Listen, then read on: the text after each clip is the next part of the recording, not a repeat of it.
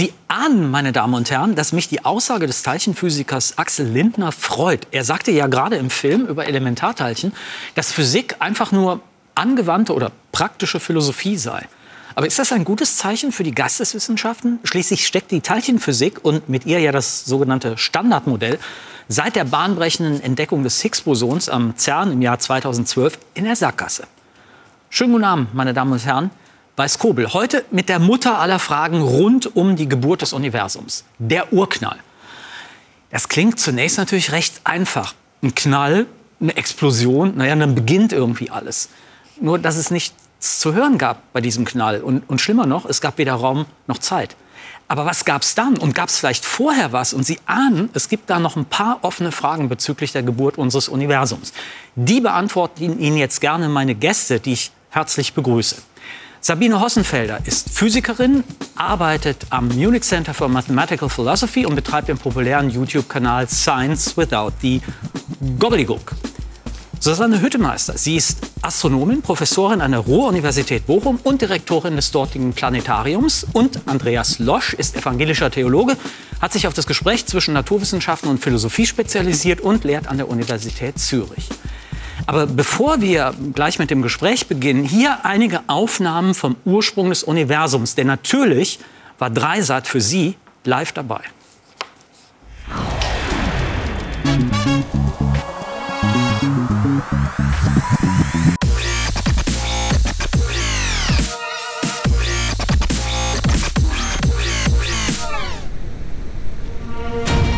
Urknall die wissenschaftliche Bezeichnung für den Beginn des Universums. Doch vor 100 Jahren sah das noch ganz anders aus. Das Universum galt als ewig und unveränderlich, ohne Anfang und Ende. Erst Einsteins Relativitätstheorie stellt das Verständnis von Raum und Zeit auf den Kopf. Und das hatte Folgen für die Theorie der Entstehung unseres Kosmos. Georges Lemaitre, belgischer Mathematiker und Priester, berechnet auf der Grundlage der Einsteinschen Gleichungen das Modell eines dynamischen, sich stetig ausdehnenden Universums. Er stellt eine steile These auf. Raum und Zeit seien in einer Art kosmischem Feuerwerk aus einem Uratom heraus entstanden.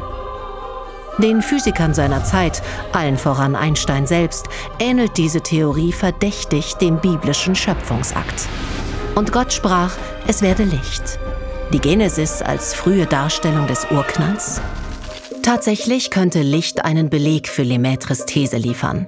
Wenn sich in einem expandierenden Kosmos Galaxien voneinander entfernen, müssten ihr Licht auf seinem Weg zu uns gedehnt und die Wellenlängen ins Rote verschoben werden. Diesen Überlegungen geht der amerikanische Astronom Edwin Hubble nach. Durch Beobachtung von Spektrallinien ferner Galaxien kann er 1929 tatsächlich die vorausgesagte Rotverschiebung messen.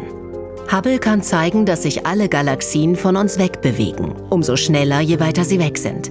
Damit ist das expandierende Universum nicht nur theoretisch berechenbar, sondern praktisch beobachtbar. Das überzeugt auch Einstein. Hubbles epochale Entdeckung lässt weitere Rückschlüsse zu. Etwas, das expandiert, muss zu früheren Zeitpunkten näher beieinander und kleiner gewesen sein. Wenn also Raum, Zeit und Materie vor der Ausdehnung in einem Ursprungspunkt komprimiert waren, müssten Temperatur und Dichte unvorstellbar hoch gewesen sein. Und das Nachglühen dieses extrem heißen Anfangs müsste als Strahlung messbar sein. Doch der experimentelle Beleg lässt bis Mitte der 60er auf sich warten und war reiner Zufall. Beim Test einer neuen Radioantenne für die Satellitenkommunikation stoßen die Physiker Arno Penzias und Robert Wilson auf ein rätselhaftes Rauschen, das aus den Tiefen des Weltraums zu kommen scheint. Bald wird klar, die im Mikrowellenbereich gemessene Strahlung ist die prognostizierte kosmische Hintergrundstrahlung. Entstanden etwa 380.000 Jahre nach dem Urknall, als das Universum so weit abgekühlt war, dass sich erste Atome bilden und elektromagnetische Strahlung auf die Reise schicken konnten. Damit lassen sich weitere Rückschlüsse ziehen. Die Temperatur der Strahlung sowie die Rotverschiebung des Lichts uralter Sterne geben Anhaltspunkte zum Alter des Universums. Nach Berechnungen aus dem Jahr 2021 liegt sein Entstehungsmoment 13,797 Milliarden Jahre zurück. Doch um zu verstehen, was genau in diesem extremen Anfangszustand, dem Zeitpunkt Null, passiert ist, müsste die Relativitätstheorie mit der Quantenmechanik vereint werden. Doch gerade diese Vereinigung ist eines der größten ungelösten Probleme der Physik. Ja, guten Abend und herzlich willkommen zur Urknall-Sendung. Wenn Sie einem Sechsjährigen oder einer Sechsjährigen ähm, erklären sollten, was der Urknall ist, wie machen Sie das? Was sagen Sie? Meine Tochter hat mich das tatsächlich gefragt, als sie so Sehr ungefähr gut. in dem Alter war. Und ich habe ihr das dann erklärt und dann hat sie nur gesagt, Nee, ich glaube das nicht. Und ist gegangen. Aber ich versuche es jetzt trotzdem genau, noch mal mit haben Ihnen. Sie erklärt? Also stellen Sie sich mal vor, Sie nehmen alles, was hier im Raum ist, und Sie drücken das sozusagen, bis es in dieses Glas passt. Und dann nehmen Sie noch alles, was außen drum ist, ganz Köln, und das geht auch in das Glas rein. Und alles außen drum noch, die ganze Welt und das ganze, die ganze Galaxie, die ganze Milchstraße, alles in dieses Glas rein. Und Sie drücken, Sie drücken, bis es wirklich unendlich dicht ist. So hat das Universum angeblich angefangen. Das hätte ich auch nicht so abgekauft, weil das ist ja toll, dass man das alles in das Glas kriegt. Aber wo kommt das alles her? Tja, darauf hat die Wissenschaft keine Antwort. Wie machen Sie es? Wie, wie erklären Sie den Urknall? Wenn ich einem Sechsjährigen das erklären sollte, würde ich einfach sagen, da wurde Licht. Ja, okay. Äh, wer hat es angestellt? Das, Oder was hat es angestellt? Ich glaube Gott, aber ähm, das kann man natürlich nicht beweisen. Ja. Das kann man nur glauben. Und Sie haben die Frage wahrscheinlich dauernd am äh, Observatorium? Am Planetarium, am Planetarium. ja. Äh, gerne auch von Sechsjährigen. Also die schrecken vor nichts zurück, die Sechsjährigen. Fragen auch gerne, was ist außerhalb des Universums oder was war vor dem Urknall, was schon schwierige Begriffe sind, weil vor und außerhalb implizieren irgendwie, dass es Raum und Zeit gibt. Mhm. Aber eine mögliche Definition des Urknalls wäre die Entstehung von nicht nur Materie, sondern auch und von Energie? Raum und Zeit und Energie, sondern auch von Raum und Zeit selber und von unseren Naturgesetzen. Und der Urknall fand überall statt. Keine ferne Explosion, ja. sondern auch bei uns. Ähm, Sie haben das ja eben schon angedeutet oder ge äh, gezeigt, ne? alles sozusagen in das Glas rein oder noch mal kleiner und noch mal komprimierter. Das ist ja das, was man eine Singularität nennt. Ähm, das ist ja ein verrücktes Konstrukt, weil äh, es ist ein Konstrukt, auf das Physiker gekommen sind, aber unendlich dichte, unendliche Dichte in unendlich kleinem Raum ist ja nichts, was man mit irgendeiner Theorie, auch mit keiner physikalischen Theorie, erfassen kann. Mit anderen Worten, das sprengt eigentlich auch die, die, die, das Theoriengebäude der Physik. Ja, ich würde tatsächlich sagen, dass dieser Begriff der Singularität, der kommt eher aus der Mathematik. Und das ist auch so ein bisschen das Problem. Also wir kriegen diese Singularitäten in der Mathematik, die wir in der Physik benutzen. Super aber dann, geregelt, ne? Dann glauben wir nicht mehr, dass die auch wirklich physikalisch sind. Äh, und deshalb auch so die Frage, ja, was war denn jetzt da eigentlich? Also wir haben irgendwie diese Singularität. Ist das jetzt noch was Physikalisches oder sagt das nur, dass unsere Gleichungen einfach nicht mehr funktionieren? Das ist ja ein Problem, was wir ähm, häufig in der, in der Physik haben, dass wir Sachen toll mathematisch in den Griff kriegen können, aber nicht die geringste Ahnung haben, ob es das wirklich physikalisch in der, in der Wirklichkeit gibt oder nicht? Ja, also da scheiden sich ein bisschen die Geister. Es gibt tatsächlich äh, Leute, die sagen, die Welt ist aus Mathematik gemacht und die eigentliche Realität ist vielleicht die Realität der Mathematik. Aber auf der anderen Seite kann ich... Das sind Platoniker, die glauben an die, an die Priorität der ja. Ideen. Aber auf der anderen Seite kann ich mir halt Ideen vorstellen oder mathematische Konstrukte, die sich entweder widersprechen oder die es in unserem Universum nicht zu geben scheint. Also das Gedankengebäude, das ist auch toll, das Gedankengebäude der Mathematik, das eigentlich mit Naturwissenschaft gar nichts zu tun hat, ist ja eine reine Geisteswissenschaft, passt irgendwie auf unsere Welt. Also wir können mhm. die Welt in der Sprache der Mathematik beschreiben, aber es gibt Dinge, die wir mit der Mathematik beschreiben können, die es offenbar in unserer Welt nicht gibt. Ich habe ja eben eingangs der Sendung ähm, äh, gesagt, naja, Astronomie ist sowas wie ähm, angewandte Philosophie oder experimentelle äh, Metaphysik. Ist das was, mit dem Sie was anfangen können? Oder, ich frage Sie dann auch gleich, oder halten Sie das für eine schräge Beschreibung? Astronomie als. Experimentelle Metaphysik. Theologie wäre dann auch experimentell. Diese experimentelle, das wäre schön, ja, aber. Ja, also. Hm. Also ich denke, man also es ist sicherlich, die Astronomie ist ein Bewährungsfeld. Es ist ja eine Wissenschaft, die sich, soweit ich weiß, das wissen Sie dann sicher noch, noch besser, die sich entwickelt und die erst sehr metaphysisch war und jetzt erst die Beobachtungsdaten dazu bekommt sozusagen. Nicht? Und ähm, jetzt beim, speziell beim Urknall ist das ja eine hochspannende Frage, wo kommt eigentlich die Idee für diese mhm. kosmologische Vorstellung her? Mhm. Und da, das war sicherlich eine, kann man ja historisch zeigen, äh, eine metaphysische Idee, eine religiöse Idee sogar, die da in, also transformiert wurde in eine naturwissenschaftliche Vorstellung. Wir kommen ähm, ähm, in unserer dritten Gesprächsrunde kommen wir noch mal genau auf diese theologischen äh, Fragen zurück.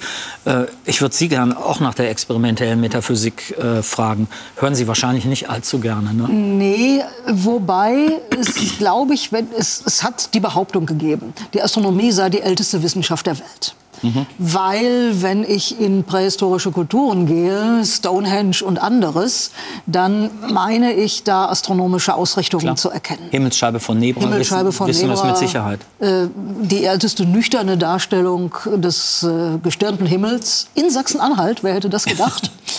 Aber ähm, es äh, hat offenbar immer schon beides gegeben. Auf der einen Seite äh, den Wunsch, unsere Rolle im Universum und auch das Funktionieren des Universums zu verstehen.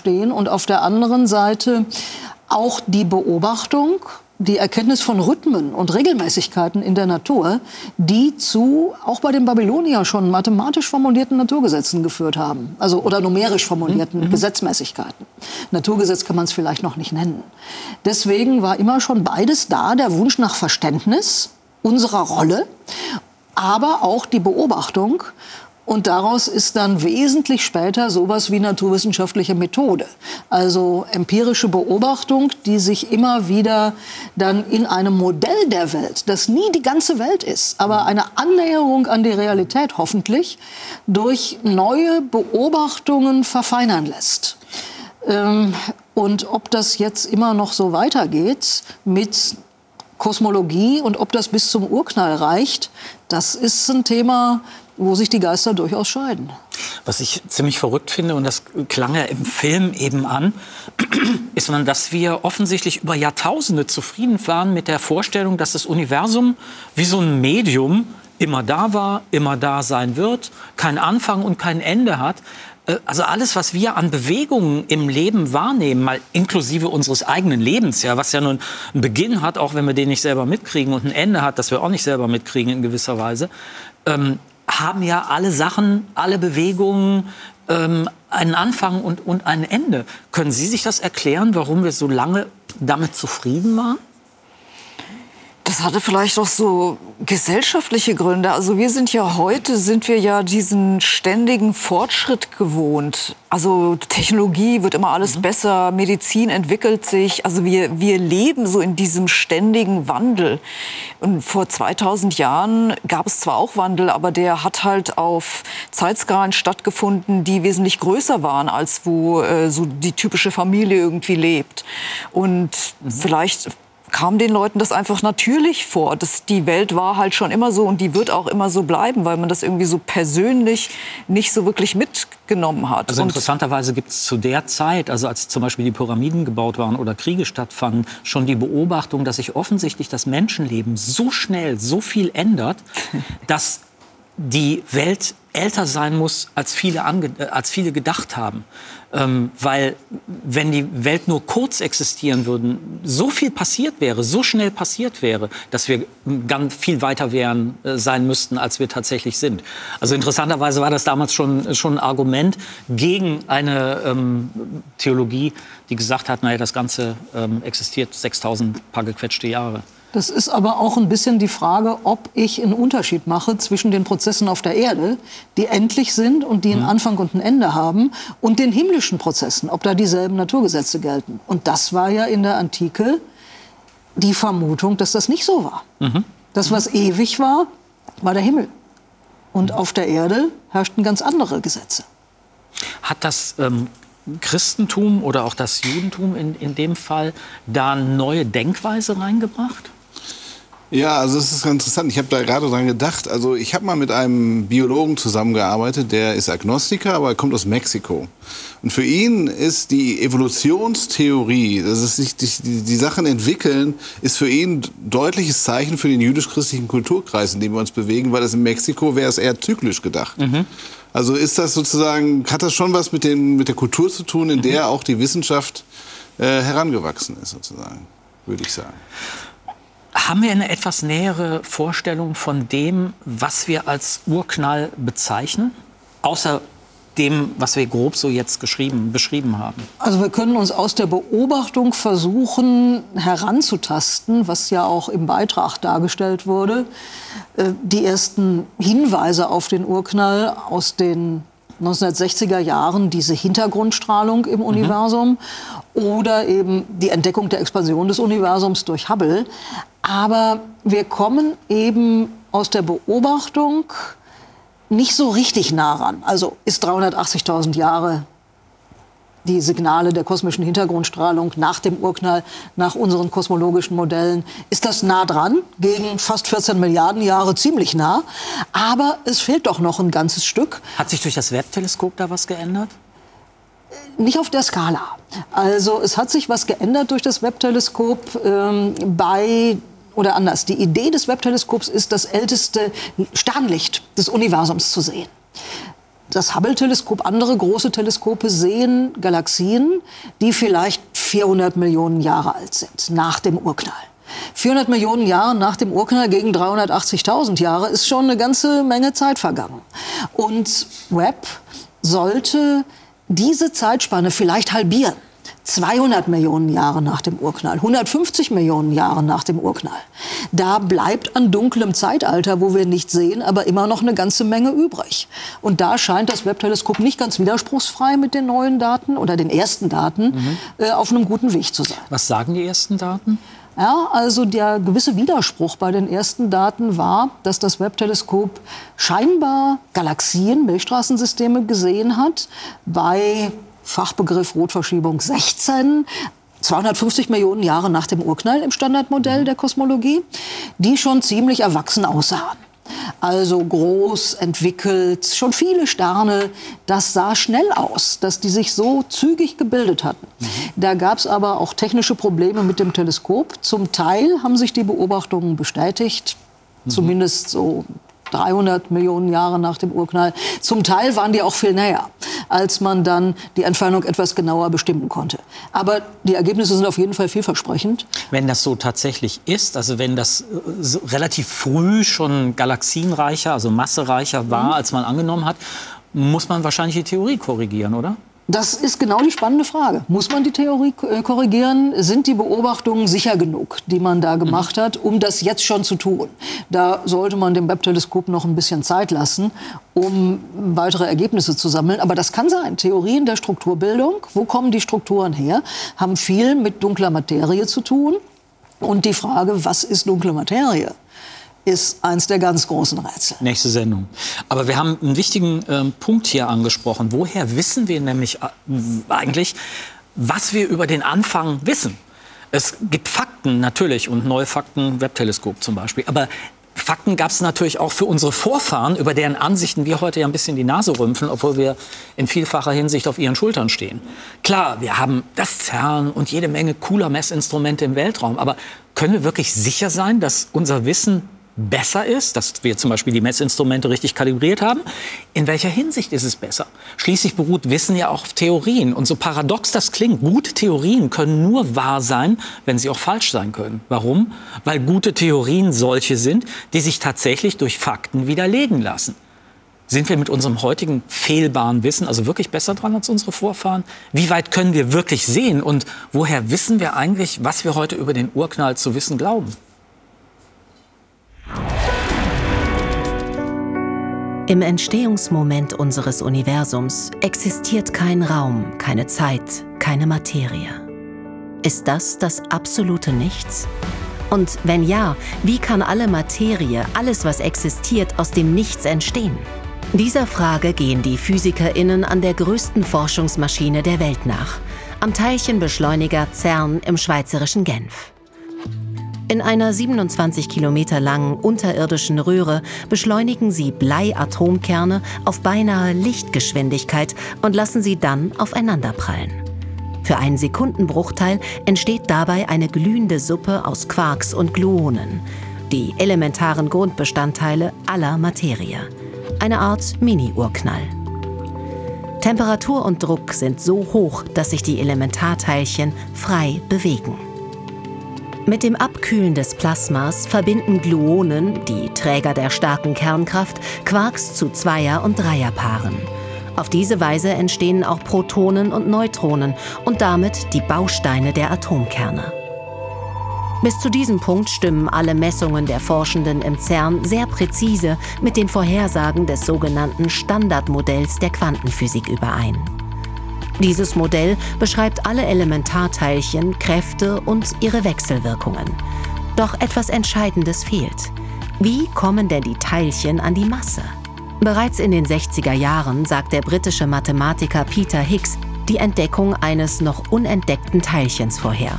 Es gehört zu seinem berechneten Higgs-Feld, das allen Elementarteilchen und damit der Materie im Universum erst seine Masse verleiht. Ohne Masse würde nicht nur Licht, sondern Materie im Kosmos mit Lichtgeschwindigkeit umherschießen. Sie könnte sich nicht zu Atomen und letztendlich zu Galaxien, Planeten oder Lebewesen verbinden. Laut Higgs Theorie ist das Universum mit einer Art Quantensirup gefüllt, dem sogenannten Higgsfeld. Dieser Quantensirup bremst die durch ihn fliegenden Teilchen, er zieht praktisch an ihnen. Denken Sie an eine Party. Die Gäste bilden das Higgsfeld. Jetzt kommt ein Stargast dazu. Plötzlich kleben alle anderen Gäste förmlich an ihm. Je stärker ein Elementarteilchen mit dem Higgsfeld interagiert, umso mehr Masse hat es und umso leichter kann es wiederum das Higgsfeld in Schwingungen versetzen. Dieses Higgs-Teilchen gilt als die fundamentalste Entdeckung unserer Zeit. So bedeutend, dass es manchmal sogar Gottesteilchen genannt wird. Es dauert fast 50 Jahre, bis eine der größten Vorhersagen unserer Zeit tatsächlich eintrifft. 2012 können Experimente am CERN die Existenz des Higgs-Teilchens bestätigen. Well, I would like to add my congratulations to everybody involved in this tremendous achievement.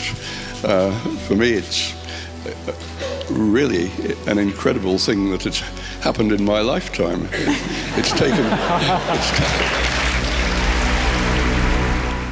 Auch wenn jetzt klarer scheint, woher Materie ihre Masse bekommt, lassen sich die ersten Momente nach dem Urknall nur modellhaft beschreiben. Der theoretischen Physik zufolge befindet sich das Universum jedoch einen Sekundenbruchteil nach dem Urknall in einer Phase sogenannter Inflation.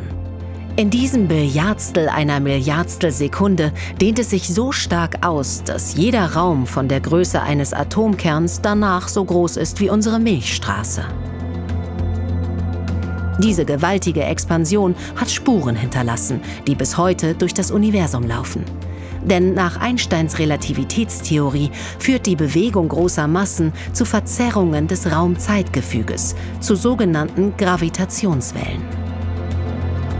Für die Inflationsphase selbst fehlen bis heute eindeutige Belege und damit auch der Nachweis, dass unser Universum durch eine Quantenfluktuation geboren wurde. Noch sind viele Fragen offen. Ist dieses das erste und einzige Universum? Was brachte den Urknall? War es ein quantenmechanischer Zufall oder ist er vielleicht aus dem Ende eines anderen Universums entstanden? Gibt es tatsächlich, ähm, Frau Hüttemeister, gibt es tatsächlich ernstzunehmende andere Theorien als die des Urknalls?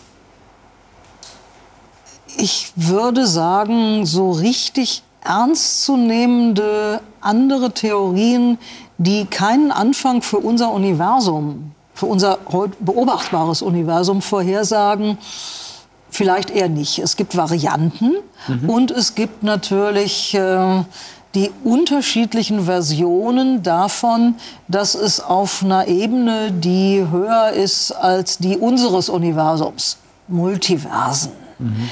Äh, viele Universen, Universen, die immer wieder entstehen und vergehen, von denen die meisten nicht lebensfreundlich sind. Dass es so etwas gibt. Ich sehe aber keinerlei Beleg und im Moment eigentlich auch keine Möglichkeit, es in der Beobachtung zu sehen. Wobei sich das ändern kann mhm. und es auch bedeutende Kosmologen und Theoretiker gibt und gab, die zum Beispiel in dieser kosmischen Hintergrundstrahlung nach solchen Signaturen suchen. Sie haben so jemanden interviewt, Frau Hossenfelder, nämlich Roger Penrose, inzwischen mit dem Nobelpreis ausgezeichnet. Was ist sein Argument, dass es etwas vor dem Urknall gab?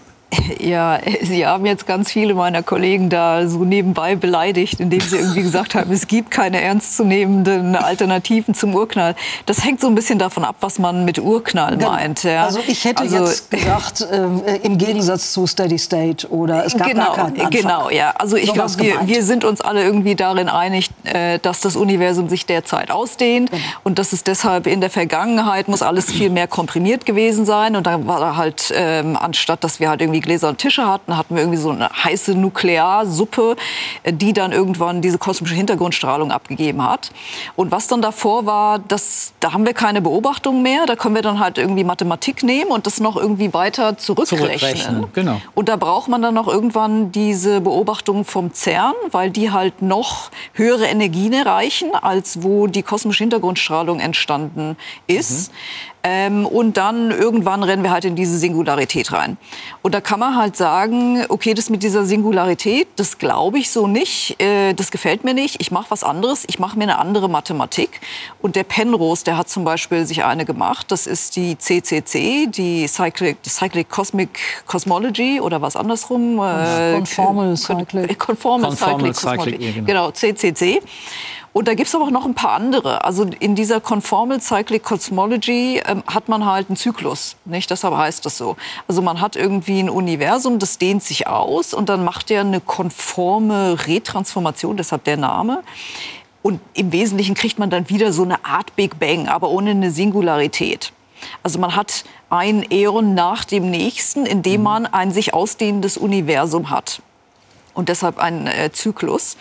Ähm, es gibt noch ein paar andere zyklische Interessanterweise Universen. eine Vorstellung, die es, Entschuldigung, wenn ich unterbreche, die es im, im, im Hinduismus gibt. Äh, passt gut dazu. Sorry. Es, es, gibt, es gibt noch andere Zyklen, wo man also wirklich keine konforme Transformation hat, sondern tatsächlich eine Ausdehnung, äh, die dann zu einem Kollaps führt, aber keine Singularität. Und dann kriegt man einen Bounce. Mhm.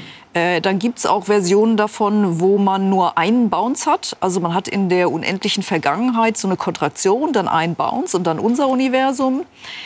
Äh, das letzte Mal, wo ich angefangen habe, die alle irgendwie aufzuzählen, hat mich der Journalist dann irgendwie, als ich halb durch war, unterbrochen.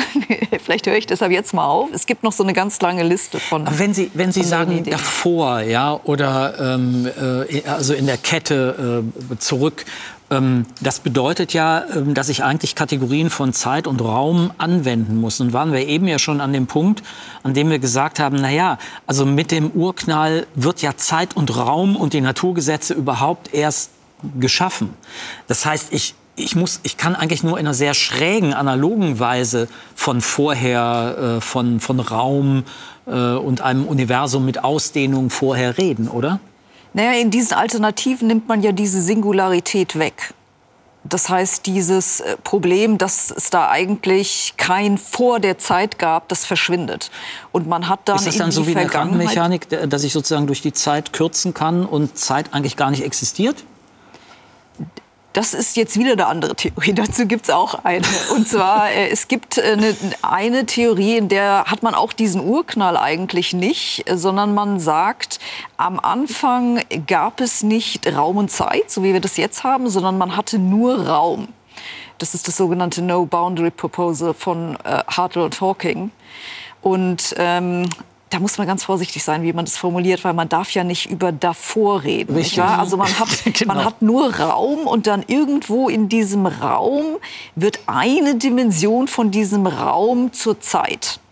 Und da mhm. fängt dann das Universum an, so wie wir das kennen. kennen. Aber man hat das Problem mit dieser Singularität nicht mehr. Also Zeit ist eine Dimension in diesem mehrdimensionalen Raum. In dem wir jetzt in leben, wir, also ja. eigentlich Raumzeit, nicht Raumzeit, wahr? Also das, ja. ja ähm, das wird irgendwie linguistisch sehr verwirrend alles, ja. Okay. Wie kommt Ihnen das als Theologe vor?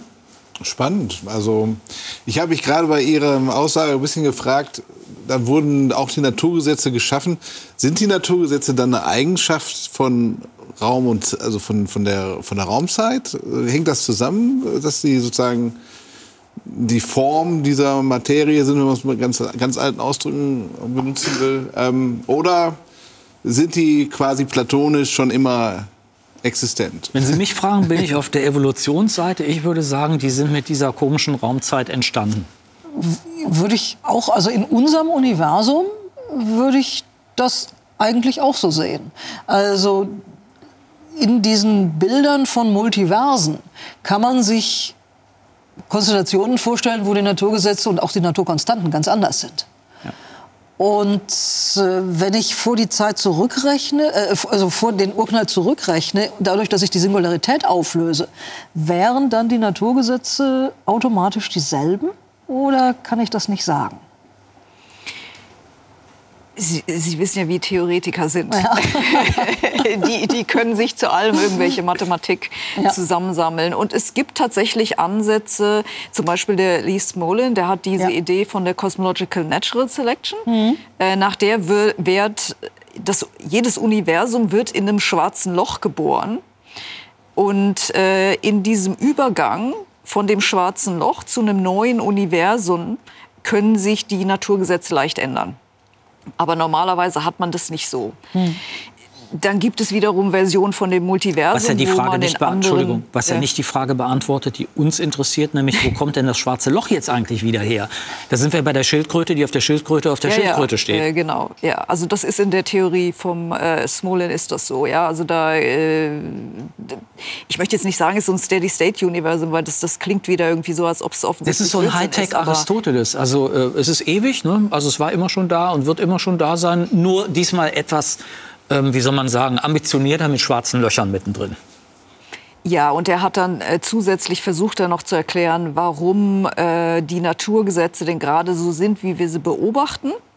Äh, und da sagt er halt, es liegt daran, dass die Naturgesetze so sein müssen, dass die maximale Anzahl schwarzer Löcher in unserem Universum entsteht. Super. Deswegen ist die Chance hoch, dass wir uns so einem befinden. Das erklärt wiederum den warum es so ist, wie es ist. Ja, während andere natürlich auch sagen, okay, die meisten Universen sind ganz lebensunfreundlich, vielleicht sogar fast alle, aber wir müssen uns ja nicht darüber wundern, dass wir in einem lebensfreundlichen leben, denn anders geht es nicht. Wobei Sie ja, Sie aber reden, ja. Ob das irgendetwas ist, das sich überprüfen lässt. Ja, eben, Sie reden so, als ob es das gäbe, aber es ist ja zunächst mal nur ein mathematisches ist mathematische, Konstrukt. ist ein mathematisches Konstrukt.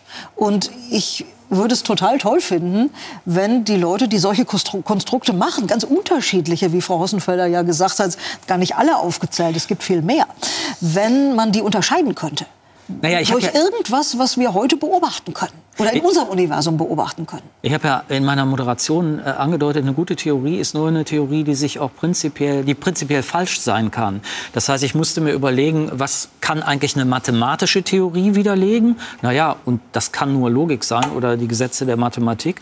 In dem Fall müsste ich mir aber, wenn ich es physikalisch interpretiere, überlegen, welche Beobachtung kann denn meine Theorie widerlegen? Und für Multiversen gibt es keine Beobachtung, die ich machen kann. Und das würde ich mir wünschen, dass man da etwas unterscheiden könnte. Der Penrose hat es immerhin versucht in der kosmischen Hintergrundstrahlung und hat vielleicht was gefunden, was man auch auf unterschiedliche Weise interpretieren kann. Wir haben uns ja vorher kurz unterhalten und da haben Sie gesagt, äh, weil wir eben bei den schwarzen Löchern waren, ähm, überraschenderweise findet man viel mehr schwarze Löcher, die größer sind, als man angenommen hat. Hat das irgendwas mit dem Urknall zu tun? Eigentlich nicht, denn das ist auf einem in einem Bereich, ähm, wo man diese schwarzen Löcher oder verschmelzende schwarze Löcher durch äh, Gravitationswellen hier auf der Erde nachweisen kann. Mhm. Das ist was anderes, als was äh, im Beitrag äh, gesagt wurde, mhm. wo es um Gravitationswellen, die vielleicht auf Inflation im frühen Universum hindeuten, gilt. Und wo da ja auch richtig gesagt wurde im Beitrag, die hat man noch nicht gesehen.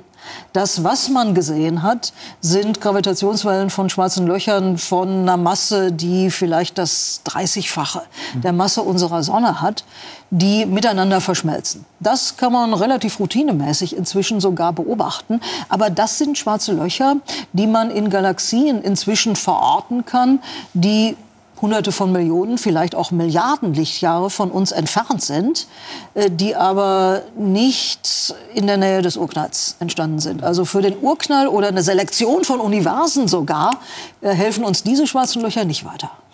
Wir haben ja gesagt, dass der, die Urknalltheorie so eine Art Zurückrechnen ist. Ähm, ausgehend von der Erkenntnis, dass das Weltall expandiert. Jetzt haben wir ja festgestellt, dass es auch an den Rändern, und das war ja eine neue Erkenntnis, nicht etwa irgendwie stillsteht, sondern sogar beschleunigt expandiert. Was bedeutet das?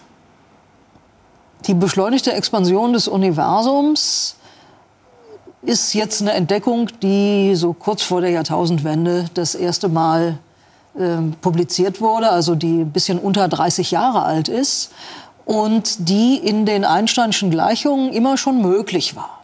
Einstein hat die auch bevor bekannt war, dass das Universum expandiert, mhm. vor Hubble, eingeführt, um das Universum zu stabilisieren. Denn Einstein dachte am Anfang, er müsste so ein Steady-State-Universum schaffen. Die Jahrtausende stand, gedacht war. Weil, weil das Stand des damaligen Wissens aus dem Jahr 1915 war. Also Steady-State heißt, gab es immer schon, wird es immer geben. Ändert sich auf großen Skalen nicht. Äh, und dann wurde eben die Expansion des Universums entdeckt, Hubble Ende der 1920er Jahre. Und das war auf einmal nicht mehr nötig. Aber diese kosmologische Konstante, diese eine Möglichkeit, eine zusätzliche, wir nennen sie etwas hilflos, hilflos dunkle Energie ins Universum einzuführen, die ist halt in der Anlage der allgemeinen Relativitätstheorie möglich. Mhm. Wurde dann vor knapp 30 Jahren durch eine Beobachtung von bestimmten Sternexplosionen im entfernten Universum gefunden. Daraufhin haben einige Theoretiker-Kollegen angeblich gesagt, wer hat denn das bestellt? Das ist ja irgendwie ganz komisch. Und äh, ja, seitdem fragt man sich, was das ist. Aber durch die Beobachtung nicht nur dieser Sternexplosionen, sondern auch der kosmischen mhm. Hintergrundstrahlung ist das äh, sehr gut belegt, dass es mhm. im Moment so ist, was jetzt noch nicht heißt, dass wir verstehen, was die dunkle Energie eigentlich physikalisch bedeutet. Macht es mathematischen Sinn zu sagen, was das ist? Oder kann man mathematisch sagen, was es ist? Mathematisch ist die kosmologische Konstante eine Konstante, wie der Name so schön sagt. Sie ist konstant. Äh, also ich komme ja sehr von der pragmatischen Seite mhm. Äh, in die Physik und ich plage mich mit so Fragen äh, wie ähm, wann sind denn die Naturgesetze entstanden oder mhm. was heißt es denn, was die Naturgesetze existieren und so weiter. Mit sowas plage ich mich erst gar nicht rum.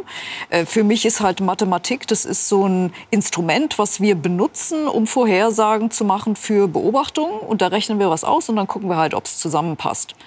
Und die kosmologische Konstante ist halt so ein Element in dieser Mathematik, die können wir benutzen, um da Sachen auszurechnen, die passen mit den Beobachtungen zusammen. Mhm. So sehe ich das. Mhm. Und diese Interpretation mit der dunklen Energie, die finde ich schon wieder ein bisschen weit hergeholt. Also ich bin glücklich mit der Aussage, das ist halt eine Naturkonstante und die haben wir gemessen und die hat halt jetzt irgendwie diesen Wert und fertig. Dunkle Energie ist eigentlich auch erstmal nur ein Name, ohne dass ich weiß, was das sein soll. Ja, also ähm, wie Sie sicherlich wissen, wird der Begriff dunkle Energie ein bisschen allgemeiner benutzt als die kosmologische Konstante, Klar. weil es auch die Idee gibt, dass ähm, das Ding halt nicht konstant ist, sondern dass sich das irgendwie ändern kann. Und damit kann man dann vielleicht mehr erklären. Was für mich als Laie etwas merkwürdig ist, denn wenn es die kosmologische Konstante ist, wie Sie gesagt haben, Konstanten sind konstant, das ist ihr Wesen, und es sich hier um eine dynamische Energie handelt, also etwas, was sich verändern kann, ist für mich als Laie etwas schwer nachzuvollziehen. Ja, genau deshalb nennt man das ja dann dunkle Energie. Dass die dunkle Energie ist das Allgemeinere und wenn die dunkle Energie aber konstant ist, dann ist es eine kosmologische Konstante. Und das könnte sein. Die Beobachtungen lassen das zu im Augenblick. Aber wir beobachten vielleicht noch nicht lange genug, um zu sehen, ob es nicht noch komplizierter ist. Die kosmologische Konstante ist die einfachste Möglichkeit. Das ist schon mal eine gute Lektion. Kompliziert geht immer. Noch komplizierter geht immer. Einige glauben, ähm, dass ein Gott oder eine Göttin oder gleich mehrere die Welt samt Urknall und Naturgesetzen erschaffen haben. Das Ganze erinnert ein wenig daran, wie wir heute eine Pizza bestellen. Zunächst Tohuwabohu in der Küche. Dann der rettende Gedanke, man sagt der App Pizza und die Pizza wird geliefert. Dann liked man den Service, hat Gott auch gemacht, es werde Licht und Gott sah, dass das Licht gut war. Die Frage ist, was hinter dieser Schöpfungsgeschichte steht. Ist sie wirklich die Geschichte von Gott, die er uns oder sie uns mitgeteilt hat, oder spiegeln sich darin am Ende nur unsere eigenen Gedanken und unser eigener Narzissmus? Andere wiederum glauben an eine planlose Evolution ohne Designer, denn Materie und Energie haben sich aus dem Nichts selbst organisiert. Wie genau? Naja, bis heute herrscht eine gewisse Erklärungsnot.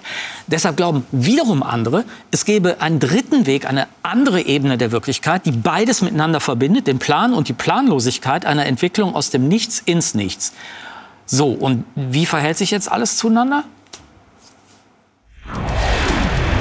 Die Crew der Apollo 8 Mission sah als erste Menschen überhaupt unseren Planeten in seiner Gesamtheit. Bei vielen der Astronauten löste dieser Anblick etwas Besonderes aus. Ein Gefühl der Zugehörigkeit zu etwas Größerem. Schau, was wir hier haben. Wasser und eine Atmosphäre umkreisten einen Stern in genau dem richtigen Abstand, um die Energie des Sterns aufzunehmen. Gott hat der Menschheit eine Bühne gegeben, auf der sie spielen kann. Emotionalität, Demut und Ehrfurcht. Dieses Phänomen trat so häufig bei Astronauten auf, dass es inzwischen sogar einen Namen dafür gibt, den Overview-Effekt.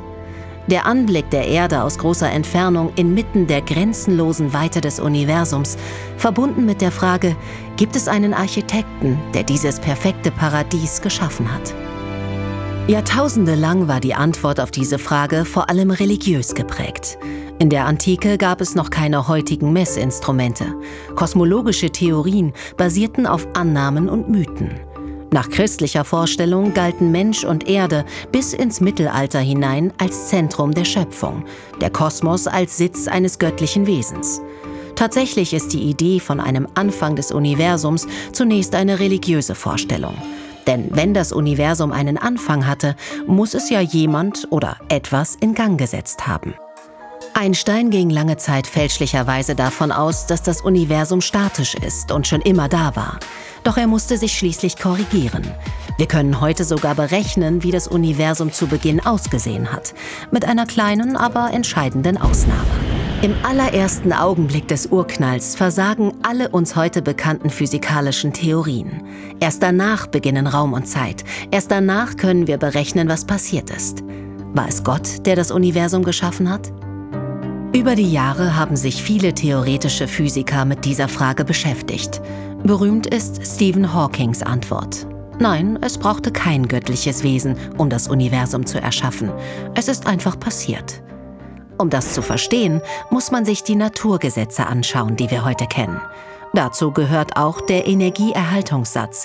Das heißt, neben der ganzen Energie, die es heute gibt, muss es auch so etwas wie negative Energie geben. Wir wissen bisher nicht, was das genau ist, nur, dass sie existiert.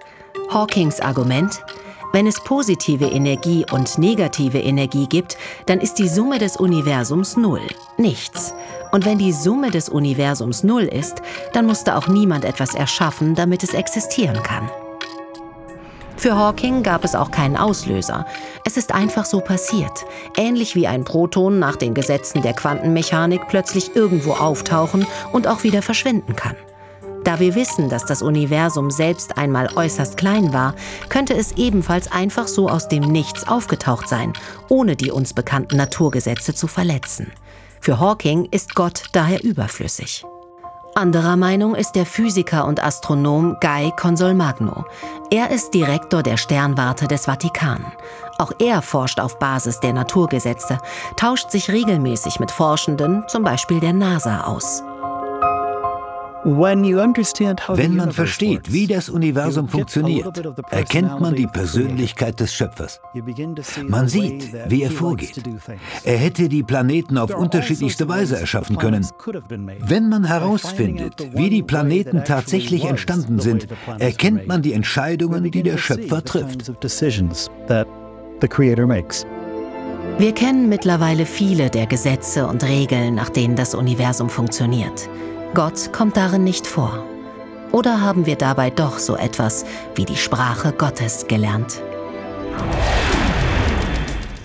Herr Lohr, stellen Sie sich das auch so vor, dass wir an dem, was existiert, die Persönlichkeit des Schöpfers ablesen kann, weil er oder sie bestimmte Entscheidungen getroffen hat im Werden des Universums? Ja, das finde ich einen sehr interessanten Gedanken. Erinnert mich erstmal an die ganz alte Vorstellung, dass man in der Natur die Gedanken Gottes lesen kann. Das hat ja viele in der, im Entstehen der Naturwissenschaften viele Forscher auch äh, motiviert, Kepler zum Beispiel, ihre Forschung anzustellen. Und ähm, ob ich das selber so sehe, also für mich ist schon, ist das schon denkbar, ja.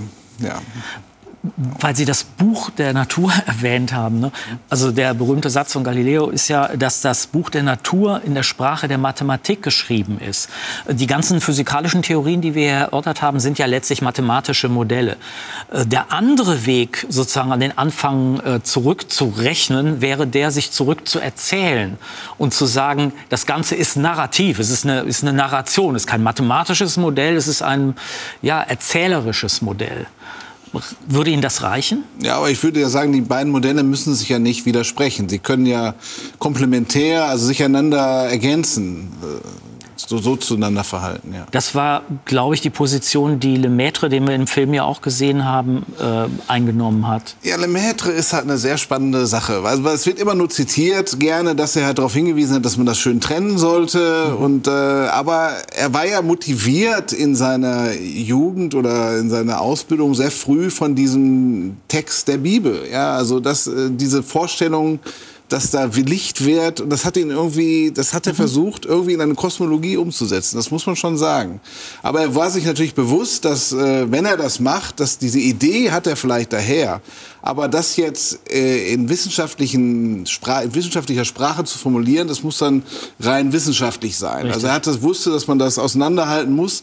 Aber es bleibt ja immer die Frage, woher kommen die Ideen eigentlich, die die Wissenschaftler haben? Auch bei Hawkins kann man sich das Klar. ja fragen, ob er nicht äh, so eine atheistische, also eine weltanschauliche Motivation hat, seine Forschung zu betreiben, was durchaus natürlich auch genauso legitim ist. Was Sie jetzt gerade erzählt haben, das ist ja im Grunde genommen die, die mittelalterliche Lehre von den zwei Wahrheiten. Also es gibt eine Wahrheit, das ist die göttliche, offenbarte Wahrheit. Und es gibt eine andere, das ist die Wahrheit der Naturwissenschaften. Und Sie haben ja eben gesagt, und die Haltung kann man ja gut äh, verteidigen und sagen, die sind komplementär.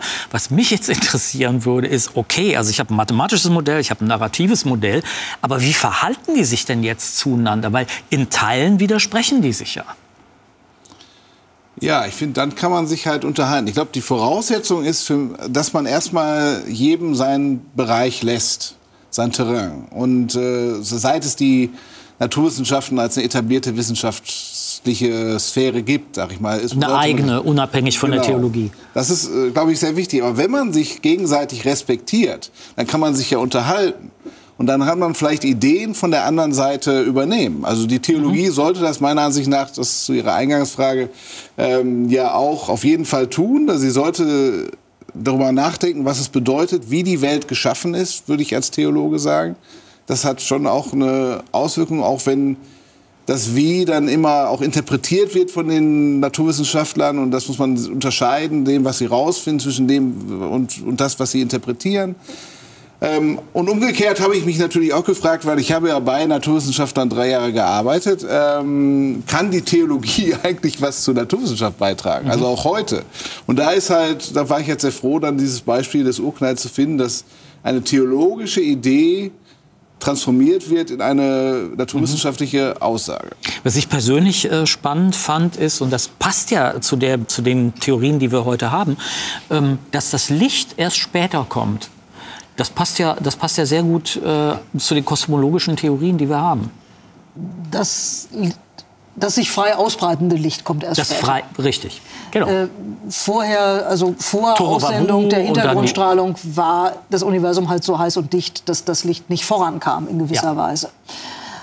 Aber ja, also wir haben diese dynamische Entwicklung und ähm, Ich wollte Sie fragen, wie Sie, wie Sie mit den Narrationen umgehen, also, der mit Bibel dieser ist ja zwei. Tohuwabo, wie bei der Küche und der Pizza. Ja, also da könnte man jetzt einen Riesenfass aufmachen und sich fragen, warum das Universum, also eigentlich ist der Anfangszustand des Universums ein, unseres Universums ein sehr unwahrscheinlicher Zustand. Ein Zustand enorm niedriger Entropie. Ähm, eigentlich, also wenn ich Entropie sehr sehr ungenau mit Unordnung gleichsetze, ein sehr geordneter Zustand.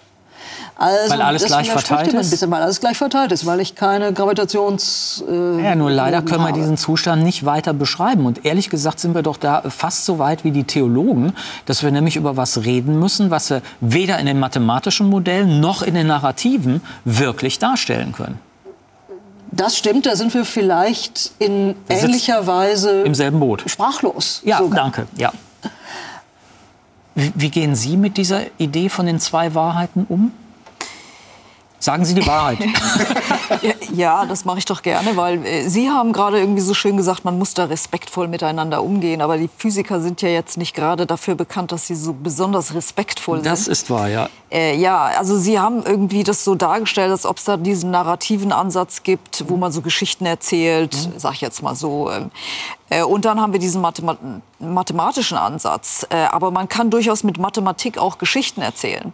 Und ich denke, das ist genau das, was die Physiker machen. Die versuchen sich halt da irgendwelche Geschichten auszudenken für den Anfang des Universums und packen das dann in diese Mathematik ein, damit es wissenschaftlich Und aussieht. die Geschichten sind ziemlich verschieden. Also Äh, genau, weil das halt meiner Meinung nach auch nicht mehr wissenschaftlich ist. Nur Sie weil man es in Mathematik einpackt, wird es ja nicht auf einmal Wissenschaft. Darf ich es übersetzen? Sie würden also sagen, der Schöpfungsgeschichte fehlt eigentlich die Mathematik, um eine gute Geschichte zu sagen.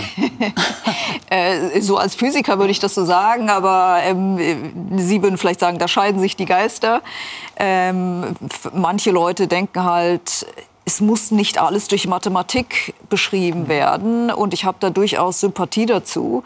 Die Mathematik ist ja nun eine Sprache, die wir benutzen, um die Natur zu beschreiben, die relativ jung ist. Ähm, und vielleicht, wer weiß, in 10.000, 100.000 Jahren entdecken wir noch irgendwie was Besseres. Also vielleicht ist die Mathematik halt einfach nicht die richtige Art und Weise, das Universum zu beschreiben. Oder vielleicht eine reduzierte, aber sehr komprimierte Art und Weise. Also ich, für mich hat unsere Alltagssprache einfach doch einen größeren Reichtum als die Mathematik, weil sie die Mathematik mit einschließt. Ich kann doch mathematisch alles, also alles in normaler Sprache formulieren, in der Umgangssprache. Fünfdimensionalen Raum in Das- natürlicher Ja, Sprache habe ich ein Problem. Ja, aber man muss das doch irgendwie Aber das ist ja, kommunizieren. aber das so- ist ja ein Riesenrätsel. Ich, ich, ich bin als Mensch ein Teil des Universums. Die Mathematik ist ein Teil meines Menschseins, aber nicht das ganze Menschsein, umfasst aber in der Sprache der Mathematik das, das ganze Universum und sogar noch mehr, weil ich mathematisch alles Mögliche formulieren kann, das es im Universum nicht gibt. Also wenn ich mir logisch das als Teil vom Ganzen aufbaue, komme ich auf äh, interessante logische Fragen. Naja, das ist äh, so wie Typentheorie. Ne? Das ist die Menge aller Mengen, die sich selbst enthält. Oder, oder, Ja, eben, ja. oder eben nicht. Genau, also Da- unterschiedliche Arten von Unendlichkeiten und Richtig. das ist schon, das ist schon richtig, äh, richtig interessant. Aber das, ähm, es, es wäre spannend, werden wir wahrscheinlich, wird uns wahrscheinlich nicht gelingen, irgendwelche außerirdischen Zivilisationen zu finden und die dann zu fragen, ob sie das Universum mit derselben Mathematik beschreiben. Ja, das wäre hochspannend. Also vielleicht sollten wir aber auch schon, also das, das derselbe Biologe, mit dem ich da zusammengearbeitet habe, war das, das war dem Anliegen oder die eine Idee, dass er hatte, wir haben für die Physik die Mathematik als Sprache, wir haben unsere Alltagssprache, äh, aber irgendwie fehlt für die Biologie eine eigene Sprache. Das fand ich einen hochinteressanten Gedanken, dass, äh, da, dass da vielleicht einfach, einfach noch die Sprachform fehlt, um da noch weitere Entdeckungen zu machen. Es ist interessant, dass äh, Stephen Hawking ähm, über das Problem, also es ist hier die neue illustrierte kurze Geschichte der Zeit, die gerade rauskam, dass Stephen Hawking in einem Vortrag, der hier drin ist, ähm, genau auf dieses Thema zu sprechen kommt und sagt, also wenn es überhaupt eine Möglichkeit gibt, sowas wie Leben oder Biologie äh, zu definieren, dann müssen wir das eigentlich über Komplexität machen. Und äh, Komplexität ähm, ist das oder die Struktur, die auch das, was Sie eben äh, gesagt haben, nämlich die Bildung äh, zum Beispiel von Raum und Zeit oder Materie, aber auch die Bildung mathematischer Strukturen umfasst. Also sozusagen die Metatheorie von der Narration, der Schöpfungsgeschichte und den mathematisch beobachtbaren äh, Phänomenen. Können Sie damit was anfangen? Damit kann ich sicherlich was anfangen, aber die Frage, warum die Mathematik auf die Welt passt, hm. äh, ist damit, glaube ich, nicht ganz aufgelöst. Warum können wir alle Naturphänomene, die wir kennen, mathematisch beschreiben? Ist das die einzige Möglichkeit? Geht es auch anders? Ähm, und warum gibt es mathematische Strukturen, die offenbar nicht auf Naturphänomene passen? Also dieses Verhältnis zwischen geistigem Konstrukt, gibt es die Mathematik in der Natur wirklich? Das ist, glaube ich, nicht klar. Ich ahne, dass wir darüber äh, eine weitere Sendung machen müssen. Ganz herzlichen Dank ähm, für das Gespräch. Und äh, wie auch immer man es dreht und wendet, am Ende darauf wies äh, Stephen Hawking ja in einem Vortrag, wie gesagt, hin, gelangt man zu einer in der Tat erstaunlichen Feststellung. So chaotisch und expandierend das Universum im Ganzen noch sein mag und so erdrückend dicht und tödlich es am Anfang oder an einigen anderen Stellen auch ist, zumindest auf diesem blauen Planeten führte es zur Entstehung von Leben. Zwar haben wir bis heute keine eindeutige Definition dessen gefunden, was Leben ist und wissen auch nicht, woher es kommt, aber wir wissen, dass Leben nur möglich ist, weil die Naturkonstanten, also die Ordnung der Natur und die Naturgesetze so geworden sind, wie sie nun einmal sind. Unseretwegen, naja, das sagen die Anhänger von Religionen ebenso wie die des sogenannten anthropischen Prinzips. Das heißt, wir können die Frage nach dem Urknall nur stellen, weil das Universum so geworden ist, wie es ist. Und das heißt, wir können sie stellen und zwar geworden ist mit uns, mit anderen Lebewesen, mit der Erde. So, und jetzt? Vielleicht kennen Sie die letzten Zeilen aus T.S. Eliots Gedicht The Hollow Man. This is the way the world ends, not with a bang, but a whimper. Auf diese Weise endet die Welt nicht mit einem Knall, sondern mit einem Seufzen. Und vielleicht ist das die Botschaft, dass alles einen Anfang und ein Ende hat und sich beides im Nichts verliert. Also sollten wir aufwachen, das Leben freundlich nutzen und zwar miteinander und füreinander. Und das ist das Beste, scheint mir, was wir daraus überhaupt machen können. Und tschüss.